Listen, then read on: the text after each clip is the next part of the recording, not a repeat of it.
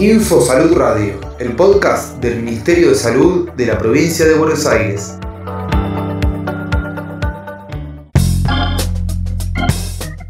En pandemia también evitemos el dengue.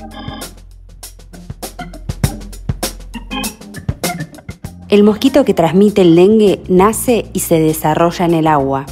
Tapá los recipientes que usás para almacenar agua. Lavá y cepillá floreros y bebederos de animales cada tres días. Girá o guarda baldes, botellas y juguetes bajo techo. Tirá las cosas que nos sirven para que no acumulen agua. También recordá que es importante rellenar los portamacetas con arena o tierra. Limpiar las canaletas, mantener ordenados patios, balcones y jardines. Si hacemos estas tareas cada semana, evitamos que el mosquito se críe en nuestra casa. Sin mosquitos no hay dengue.